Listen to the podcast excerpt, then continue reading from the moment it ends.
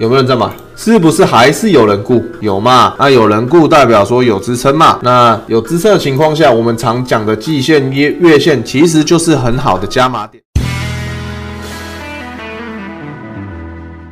来，我们两个的口诀哦，念一下好。这两个口诀不熟的，现在再念三次。前高突破人固，盘整突破人固哦。不知道能不能买的标的，就先念口诀。好，来，我们来解说一下我们的获利的这个两个口诀：前高突破人固跟盘整突破人固。那这个是我们的盘整突破，来教一下哈。有人不知道盘整突破这个下降旗形，应该很多人都知道。它这边有一个高点，这边有个高点。那这一根红 K 棒，它突破这个高点，你可以把它当成。盘整突破，那盘整突破它就会往上跑啊！你看这边是高点嘛，这就是盘整突破的意思。好，下一张这边突破的话是前高突破，那下一张才是一个盘整很久的突破。那这就是我们两个前高突破有人顾跟盘整突破有人顾。刚刚有人说不知道口诀怎么用，那我稍微挑了两只，这三十天三十天我们的代表汉雷以及我们的智源。哦，这个就是我有跟你们讲过，我们的标的可以重复做的原因，因为其实我们的标的我当初在挑的时候，我有针对产业的长度去挑，那针对产业的长度去挑，再针对有没有符合我们的口诀去挑。那你可以看到说，像汉雷还有智源，这个大家都耳熟能详嘛。耳熟能详的情况下，它在这一波下跌，它们还是相对强。那相对说，它这个产业的长度就会更长一点点。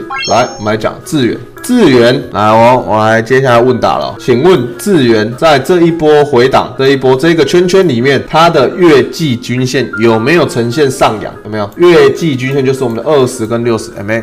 那我要稍微做解释。假如它今天有时候均线会很平嘛，你会看不懂嘛？不知道它是上扬，上扬就是这样往上翘，那下弯就是往下。那你今天要看它有没有上扬来，我们这里是不是有一个箭头？有没有看到这个箭头？箭头如果是向上，代表说它现在这一个点就是上扬，这样能理解吗？它这个二十 MA 箭头向上，六十 MA 箭头向上，代表说两条均线都是往上翘，都是呈现上扬啊。如果它是一个箭头是向下，一个是向上，那代表没有两条均线就上扬，一定要两个箭头都向上。好，OK，那上扬的情况下代表是什么？代表它还是一个多方嘛，这样能理解吗？那多方就要符合我们的口诀，来前高画起来。我问你们，这一根 K 棒有没有突破前高？有嘛？那前高之后呢？怎样？我们的口诀是什么？前高突破有了，前高我们找出来了，突破我们找出来了，那接下来是怎样？有人顾有没有人顾？我这是举例投信，你今天要看什么都可以。投信有没有一直买？投信在它月季均线上扬的情况下，一直在做买进，有没有？那这就是投信顾，这只是投信爱的股票嘛？它三大法人都可以，你今天是外资也可以，自营也可以，投信也可以，主力甚至分点都可以，哦，都可以来站上月季均线嘛？那它就会继续攻，就这么简单。今天你想要你的筹码是？谁顾无所谓，但是有一个比较重的条件是你的月季均线，拜托都往上哦，打个勾勾，箭头向上。如果你今天不知道你的标的是向上还是向下，来这个箭头会跟你讲，向上就是向上，向下就是向下，向下就是你的股票会往下溜。那如果月季均线都往上，你要再做多股票会相对轻松。好，那我们看下一张，好，汉雷一样，是不是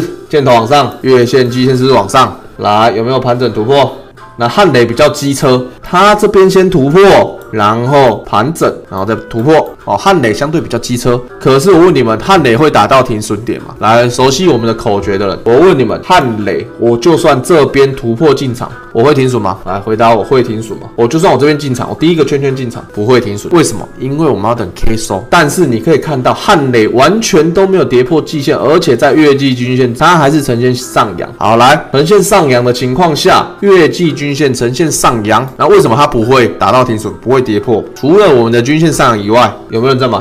是不是还是有人顾？有嘛？那有人顾代表说有支撑嘛？那有支撑的情况下，我们常讲的季线、月月线其实就是很好的加码点，那就会做一个突破嘛。我今天我被套住，我还不想跑，那我一定要创高去做一个解套哦。所以一样哈，我们的标的这种东西你不敢买很正常，因为现在盘相对不好。只是要告诉你们说，这种概念可以运用到很多地方，但是首先你要先去记得一件事：你的月线、季线记得箭头是向上。上哦。箭头如果不是向上，你都不用先考虑；如果是箭头向上，我们再开始做，就这样哦。月线、季线这个要做比较长的，想放波段的，你这两个箭头都好是先向上，你再去做买。好，来，所以一样哈，简单的事情你就重复做，你就会是专家；重复的事情用心做，你就会是赢家哦。我希望你们可以重复做一个可以帮你们做对的事情的动作，复杂的事情简单做，简单的事情就重复做。所以我们的口诀，我希望你们首先先重复做，用心做，那你就会变专家，至少不会跟你的口袋过意不去。所以重复做专家，然后用心做就赢家。